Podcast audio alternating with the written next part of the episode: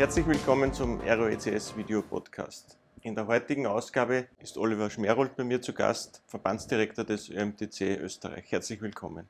Danke für die Einladung. Schönen Tag. Herr Schmerold, können Sie sich vielleicht ein bisschen vorstellen für alle, die Sie noch nicht kennen? Ja, gerne. Oliver Schmerold, Direktor des ÖMTC. Ich bin seit äh, über zehn Jahren an der Spitze des Clubs. Wir sind ein Mobilitätsclub, haben 2,3 Millionen Mitglieder in Österreich, sind damit der größte Verein Österreichs, aber auch, würde ich behaupten, einer der größten Dienstleister. Äh, wir helfen unseren Mitgliedern mit Nothilfe im Bereich der Mobilität und mit vielen anderen Dienstleistungen und sind österreichweit mit äh, über 4000 Mitarbeitern für unsere Mitglieder hier vorhanden. Und selbstverständlich das Thema Digitalisierung, neue Online-Services ist ein Thema, das uns auch sehr antreibt. Das Thema Digitalisierung, neue, neue Themen ist äh, unser Thema heute in unserem Gespräch. Gibt es ja, denke ich, sehr, sehr viel zu erzählen von Ihrer Seite. Ich möchte gerne mit den digitalen Dienstleistungen oder den digitalen Projekten, die der ÖMTC treibt, beginnen. Die Vielzahl der Apps, die der ÖMTC zum Beispiel zur Verfügung steht, ist ja durchaus beeindruckend.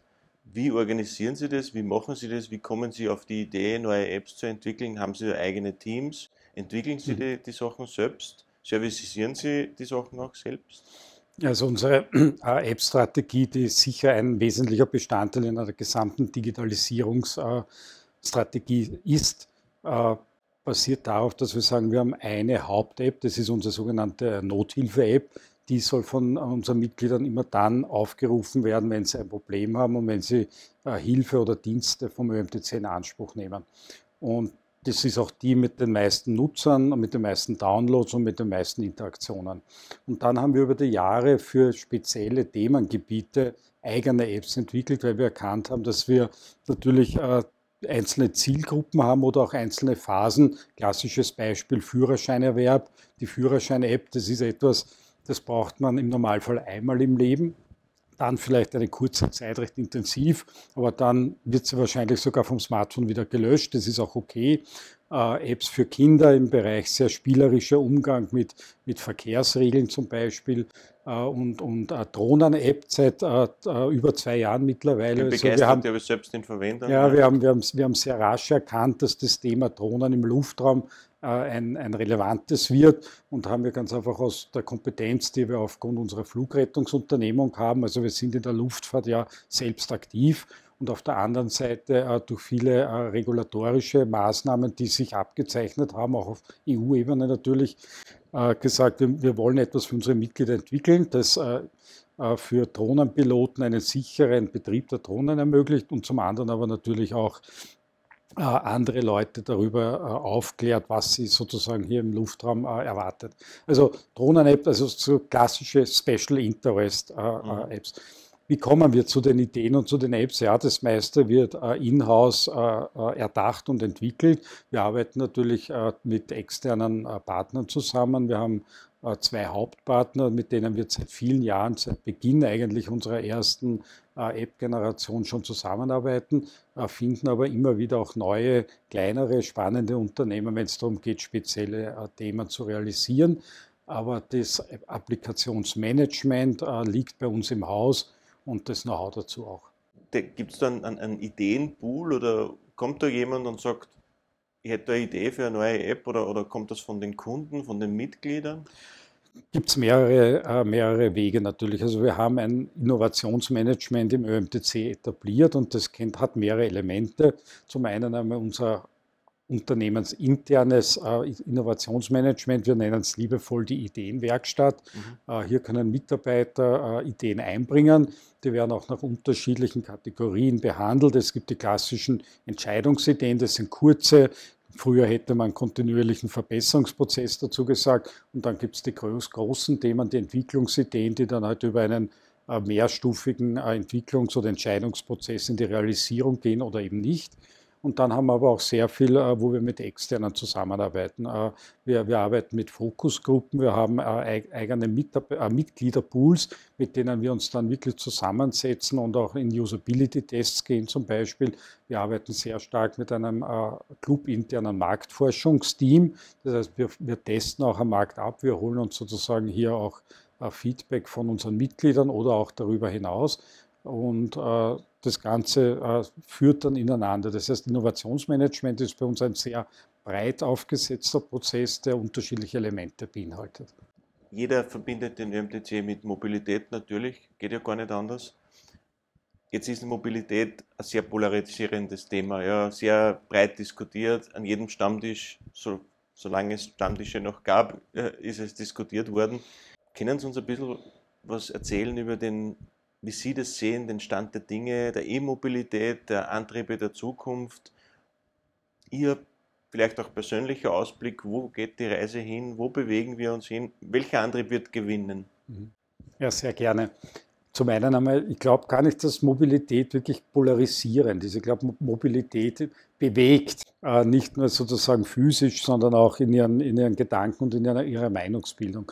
Und das ist gut so, weil äh, mein Ansatz ist, und den haben wir im ÖMTC mittlerweile, glaube ich, wirklich sehr breit äh, verankert ist. Mobilität ist ein, ein absolutes Grundbedürfnis der Menschen und die Art und Weise, wie man in einer Gesellschaft oder in einem Land mobil sein kann, äh, kennzeichnet auch äh, den Entwicklungsstand einer Gesellschaft. Das heißt, für uns ist Mobilität in ihrer Vielfältigkeit äh, enorm wichtig und gegen was wir uns immer verwehren, ist, wenn hier sozusagen regulatorisch zu stark eingegriffen wird, um eine Mobilitätsform äh, gegenüber einer anderen Mobilitätsform auszugrenzen. Äh, oder dann kommt es nämlich genau zu dieser Polarisierung. Und wenn man jetzt auf die, was wird sich in Zukunft entwickeln, mehrere Aspekte. Einen möchte, ein Bild möchte ich Ihnen vielleicht ganz kurz zeichnen wir denken, und da bin ich durchaus bei den Polen, äh, immer noch sehr stark auf der einen Seite der motorisierte Individualverkehr und auf der anderen Seite der öffentliche Personennahverkehr. Und diese zwei Pole wird es in Zukunft in dieser Form nicht mehr geben, sondern die werden äh, viel stärker ineinander verschränkt werden. Warum? Weil es eben die Digitalisierung gibt und durch äh, digitale Plattformen wird es möglich werden, öffentlichen Verkehr kleinteiliger und bedarfsorientierter zu machen und damit viel stärker individuell. Und auf der anderen Seite äh, der klassische motorisierte Individualverkehr äh, entwickelt sich auch ein Stück weit Richtung einer gemeinsamen Nutzung, Stichwort Sharing. Das heißt, diese beiden früher tradierten Mobilitätskonzepte wachsen viel stärker ineinander. Und das ist ein spannender und aus unserer Sicht auch sehr positiver äh, Entwicklungsschritt. Und wenn man jetzt auf die zweite Frage oder die, die zweite Dimension, die der, der Antriebstechnologie kommt, und das wird in, in, in Stammtischen, die ja mittlerweile momentan Covid-bedingt mehr in, in Internetforen als, als in Wirtshäusern stattfinden, äh, zu, zu sprechen kommt bei den Antriebstechnologien, äh, sehen wir auch, dass, dass die Palette breiter wird und dass es auch gut ist. Also wir sehen auch hier es nicht als vernünftig an, den Elektroantrieb mit dem Verbrennungsmotor in, in eine Polarisierung zu bringen, sondern man muss ganz einfach versuchen, aus allen Antriebskonzepten das Beste zu machen und den richtigen Anwendungsfall zu finden. Und Elektromobilität ist genial. Sie hilft uns vor allem äh, im urbanen Bereich. Äh, wir haben aber auf der anderen Seite auch äh, einen Verbrennungsmotor, der von seiner Grundtechnologie her noch extrem viel Potenzial hat. Und wir glauben zum Beispiel, dass das Thema der synthetischen Kraftstoffe, die es ermöglichen, sozusagen das Prinzip des Verbrennungsmotors auch mit einer neutralen CO2-Bilanz äh, zu betreiben, dass das ein ganz ein großes Potenzial hat. Also auch hier nicht entweder oder, sondern eine vernünftige Mischung aus, aus, aus allen Varianten, die natürlich jetzt auf das einzelne Individuum äh, äh zurückgeblickt eine Schwierigkeit bringen. Weil früher war es relativ klar, wenn ich mein Auto kaufe, habe ich vielleicht nur zwischen Diesel und Benzin äh, äh, mich entscheiden müssen. In Zukunft werde ich mir vielleicht überlegen, ja, ich brauche vielleicht für 80 Prozent meiner Mobilität, äh, kann ich mit einem Elektroauto gut auskommen, werde, werde mich vielleicht dafür entscheiden. Ich brauche aber Angebote, meine restlichen 20 Prozent anders auch möglichst äh, niederschwellig zu bekommen, ohne dass ich mir jetzt gleich ein Zweitauto kaufen muss, weil das wäre auch in der gesamtökologischen Betrachtung natürlich nicht sinnvoll, wenn dann jeder auf einmal alles haben muss, mhm. sondern wir brauchen Lösungen, äh, dass ich meine, meine Hauptmobilität vielleicht in der eigenen äh, Verfügung habe, dass ich aber relativ niederschwellig auf andere Mobilitätsformen auch zugreifen kann. Jetzt bin ich mir sicher, Sie beschäftigen sich sehr viel mit der Zukunft, mit der Digitalisierung, haben Sie eh schon angesprochen. Das Auto der Zukunft, die Vernetzung der Zukunft der, der Fahrzeuge ist ja ein Riesenthema. Was ist denn da Ihr Gefühl, Ihr Ausblick? Man, man sieht schon Anfänge, aber ich denke, mhm. das wird noch nicht das Ende der Fahnenstange sein. Vor allem in, im Bereich Unfallvermeidung, Stauvermeidung und solche Dinge muss ja noch irgendwas kommen an Technologie, oder? Da wird noch ganz viel kommen. Also dieses Schlagwort vom Smartphone auf vier Rädern ist, kommt ja nicht von irgendwoher. Selbstverständlich, die Autos werden immer stärker mit Elektronik, mit, mit äh, Computertechnologie ausgestattet. Und auch da würde ich äh, zwei unterschiedliche Aspekte herausgreifen wollen. Das eine ist der sichere Betrieb des Fahrzeuges selbst. Also Fahrzeuge messen sehr viele Daten in ihrem, in ihrem Betriebsumfeld, sowohl bei einem Elektrofahrzeug als natürlich auch bei einem Verbrennungskraftmotor. Und diese Daten können natürlich von der Ferne überwacht werden und die können zum Beispiel vorausschauende Probleme, also präventiv äh, Bannen zum Beispiel vermeiden. Das ist ein extrem spannendes äh, Feld, wo auch wir als ÖMTC daran forschen, äh, weil natürlich auch unser Ziel es in Zukunft sein muss, unseren Mitgliedern nicht erst zu helfen, wenn sie am Bahnenstreifen stehen, sondern ihnen schon im Vorfeld mitzuteilen, bitte pass auf, wir sehen eine Abnormalität bei deinen Steuerdaten und das und das wäre unser Vorschlag auch KI-basiert, auch mit Bots basiert. Das wird nicht mehr alles durch manuelle Eingriffe passieren. Das ist die eine Seite.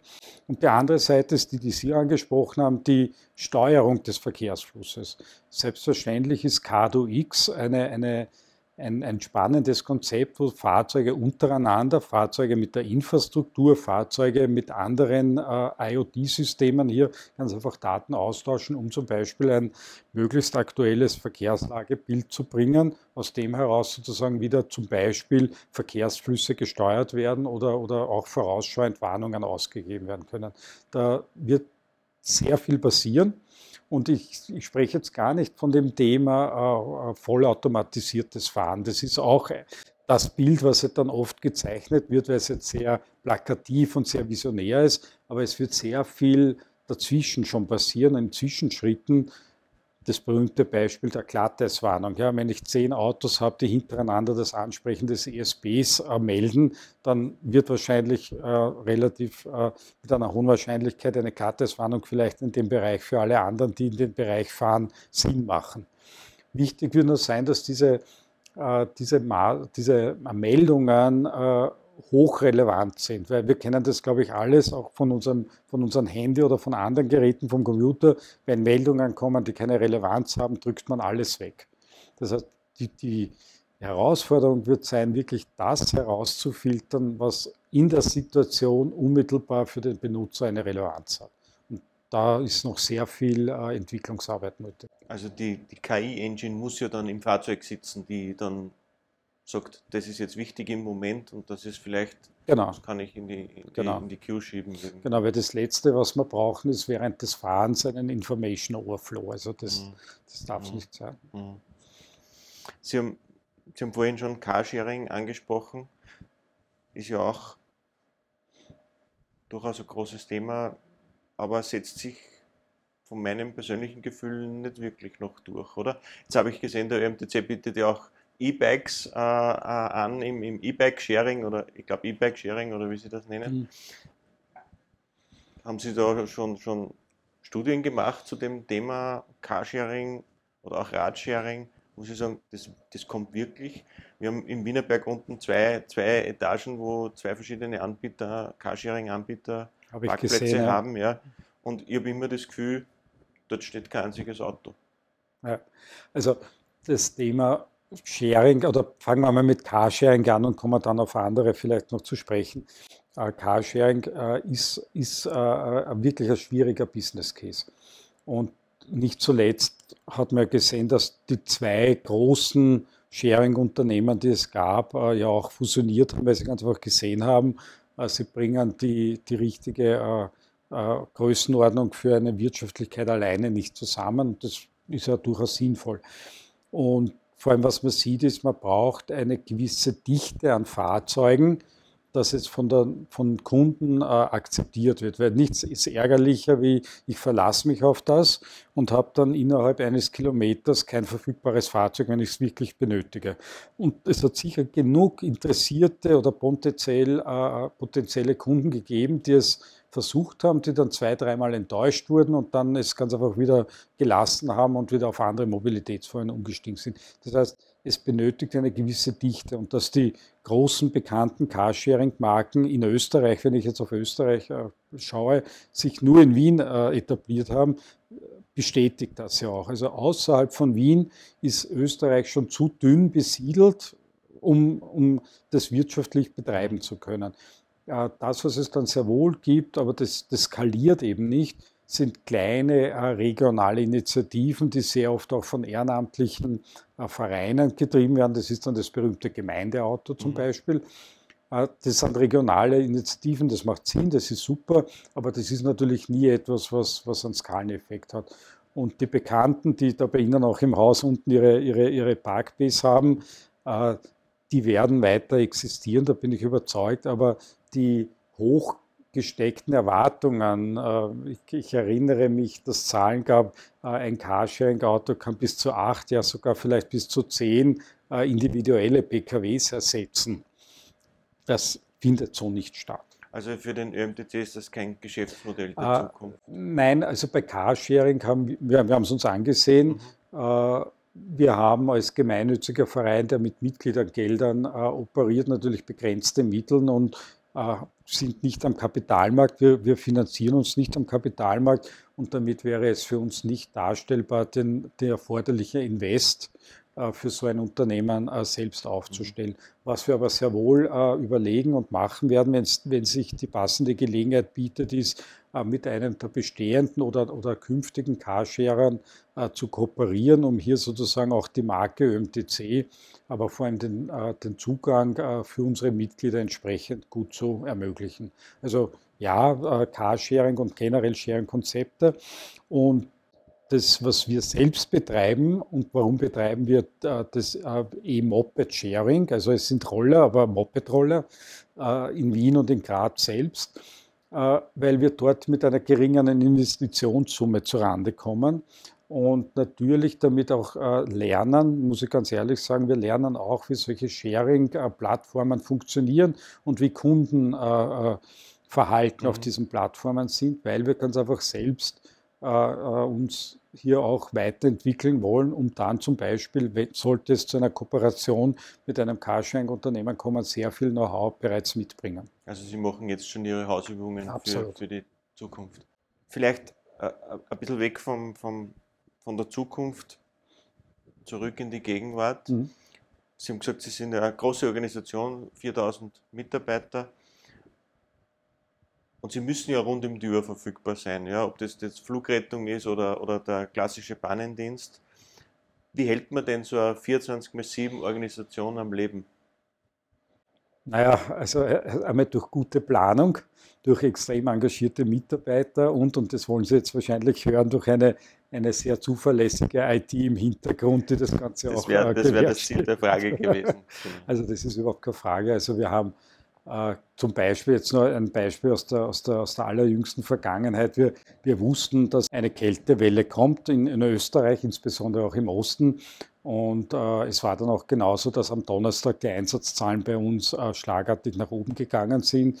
Und wir haben damit am Montag schon entschieden, dass wir unsere äh, Backup- und Wartungsarbeiten in der IT-Infrastruktur entsprechend anpassen und eben äh, von Mittwoch an keine, keine Wartungsarbeiten durchführen, um sozusagen sicherzustellen, dass die Systeme in diesen Peak äh, Hours oder Peak Days einwandfrei funktionieren. Und das heißt, da muss die IT sehr sehr businessorientiert mitdenken mit dem, was draußen mhm. passiert. Ja, also sie, die können nicht stur ihren Wartungsplan oder ihren Rolloutplan fahren, sondern die müssen sich ganz einfach mit der Operations gut abstimmen.